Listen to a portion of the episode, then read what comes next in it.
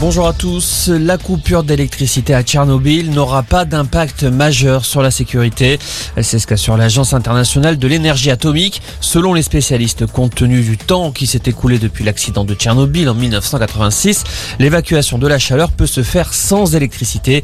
Le courant a été coupé à cause des actions militaires russes. Pendant ce temps, la Russie fait part de progrès dans les négociations avec l'Ukraine. La porte-parole de la diplomatie russe affirme que son pays ne cherche pas à renverser le gouvernement Les deux pays se sont mis d'accord sur une série de couloirs humanitaires pour évacuer les civils. Demain, les ministres des Affaires étrangères russes et ukrainiens se rencontreront en Turquie, premier face à face depuis le début de la guerre. Conséquence du conflit, la hausse des prix de l'énergie. On se dirige vers une crise dont l'intensité est comparable au choc pétrolier de 1973, selon le ministre de l'économie Bruno Le Maire. À l'époque, le prix du pétrole avait été multiplié par 4. Bercy réfléchit à la meilleure stratégie à mettre en place pour sanctionner la Russie sans porter préjudice aux Français.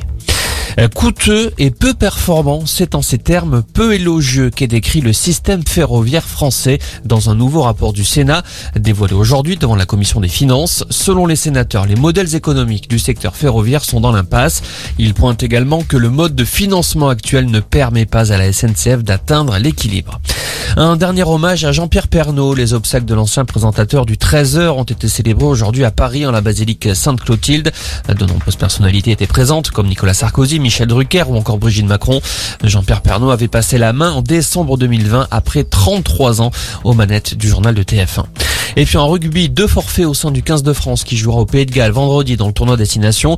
Damien Penaud et Romain Taofifenoua ont été testés positifs au coronavirus. Ils ne seront donc pas du voyage.